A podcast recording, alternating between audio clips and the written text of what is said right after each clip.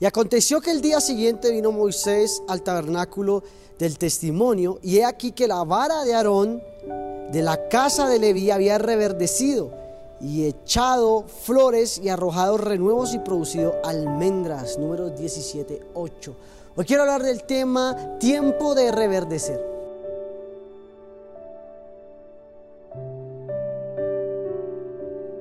El Señor quería enseñarle al pueblo de Israel no solo que había escogido a Aarón y a su familia para servirle, sino que todo lo que la presencia de Dios toca cobra vida.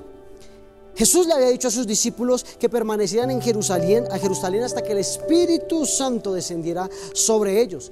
Estas instrucciones llevaron a los discípulos a perseverar en oración y después de 10 días tuvieron la visitación del Espíritu Santo.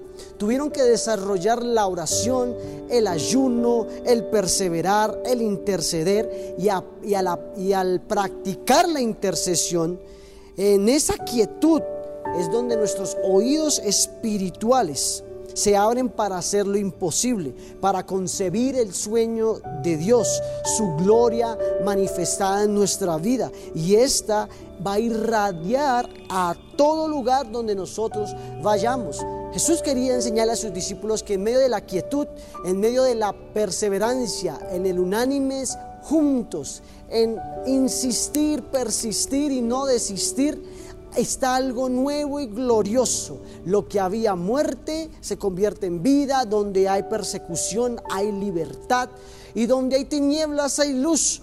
La presencia del Señor se hizo realidad. ¿Gracias a qué? A la quietud, a la fe, fidelidad y perseverancia de los discípulos. Tenemos que buscar su presencia, postrarnos delante de Él, dejar que Él vivifique nuestra vida y que cada área de nuestra vida reverdecerá de una forma sobrenatural. Lo que hay un dictamen de muerte permite que el Espíritu Santo entre y convierta vida.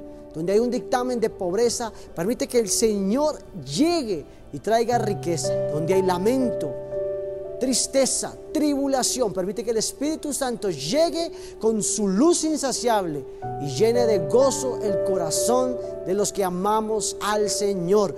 Padre, te damos gracias hoy en este día. Gracias por la oportunidad, Señor. No solo por habernos escogido para tu servicio, por habernos escogido en medio de tantas personas. Inclinaste tu mirada hacia nosotros con misericordia, con amor y con compasión. También te damos gracias porque estamos convencidos que tu presencia, todo lo que toca, cobra vida. Y en el nombre de Jesús hoy colocamos en tus manos toda muerte, toda oscuridad, toda tiniebla, toda enfermedad, para que seas tú cambiándolo por vida y vida sobreabundante. En el nombre de Jesús, amén y amén. Bendiciones.